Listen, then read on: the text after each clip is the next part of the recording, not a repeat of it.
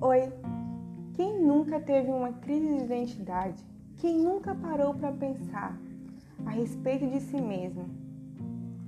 Sobre quem você é e se aquilo que você faz faz parte de quem você é. A palavra de Deus em Provérbios, capítulo 23, versículo 7 diz: Assim como o homem pensa na sua alma, assim é.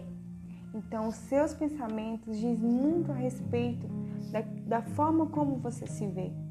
Então, eu quero te convidar a juntos a colocar os nossos pensamentos, aquilo que nós pensamos a respeito de nós mesmos, sobre a luz da palavra de Deus, trazendo a identidade dele em nós, a nossa verdadeira identidade. Vamos juntos nessa?